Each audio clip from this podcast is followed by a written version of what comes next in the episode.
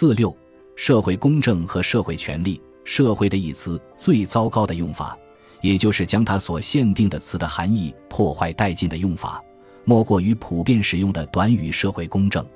尽管我已经对这个具体问题做过一些探讨，特别是在我的《法律、立法和自由》第二卷《社会公正的幻想》中做过一些探讨，但由于它在支持和反对社会主义的辩论中起着非常重要的作用。所以，在此我至少必须简要陈述一下要点。正如一位比我更有勇气的杰出人士多年前坦率表述的那样，社会公正这一说法不过是与人民民主同出一辙的语义骗局。这个概念使年轻一代的思想产生错乱，已经到了令人担忧的程度。这可由一位牛津博士最近写的论文《社会公正》中得到证实。他在这篇论文中提到传统的公正观时。竟然用了似乎还有一个个人公正的范畴这种不同寻常的说法，我明白，这是在建议社会的一词适用于减少或消除收入差别的一切事物。但为什么称这种行为是社会的？或许由于它是一种确保多数地位，即出于别的什么理由希望增加选票的手段，似乎确实如此。但它也肯定意味着，给予我们的每一个社会的劝诫。都是在要求朝社会主义的社会公正再迈进一步，所以“社会”的一词的用意，实际上等于是在要求分配公正。然而，这同竞争的市场秩序，以及同人口和财富的增长甚至维持，都是难以并存的。由于这些缺陷，人们逐渐把社会的称为维护社会的主要障碍。社会的实际上应被称作反社会的。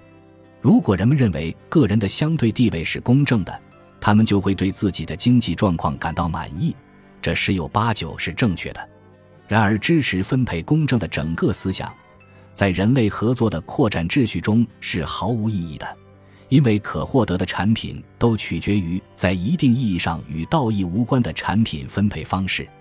确定道义上的奖惩并无客观标准，其原因我们已探讨过，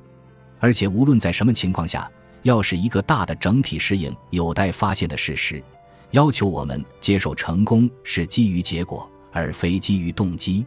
任何合作的扩展体制必须不断适应其自然环境中的变化，只有结果公正的变化才应当发生，是一种荒谬的要求。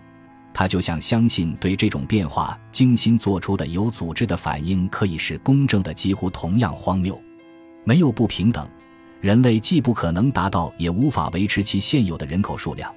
而这种不平等既不受任何审慎的道德判断的左右，也与这样的判断不可调和。发奋努力当然可以增加个人的机会，但只靠努力并不能确保收获。那些曾同样努力进行尝试的人，他们生出的妒忌尽管完全可以理解，却是违反公共利益的。所以。如果共同的利益其实是我们的利益，我们就不能屈服于这种人类本能的愿望，而应该由市场过程来确定回报。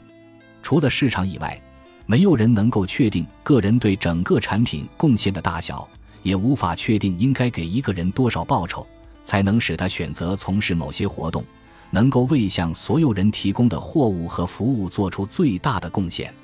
当然，如果认为后者合乎美德，那么市场就能产生最道德的结果。一些没有任何可实现的内容的承诺，把人类分成了两大敌对群体。妥协的方式并不能消除这一矛盾的根源，因为对于在事实方面的错误认识，每一次让步只能产生更不可实现的期望。然而，一种反资本主义的伦理观仍在继续发展，其基础则是某些人的谬论。他们对创造财富的制度大加挞伐。而他们的生存恰恰是靠了这种制度，他们以自由的热爱者自居，对分立的财产、契约、竞争、广告业、利润甚至金钱本身统统加以谴责。设想，如果他们的理由能够告诉他们如何安排人类的努力来更好地为他们固有的愿望服务，他们本身就对文明造成一个重大威胁。他们自以为自己的理性能够告诉他们如何安排人类的努力。使其更好地服务于他们的内心愿望，其实他们自己构成了对文明的严重威胁。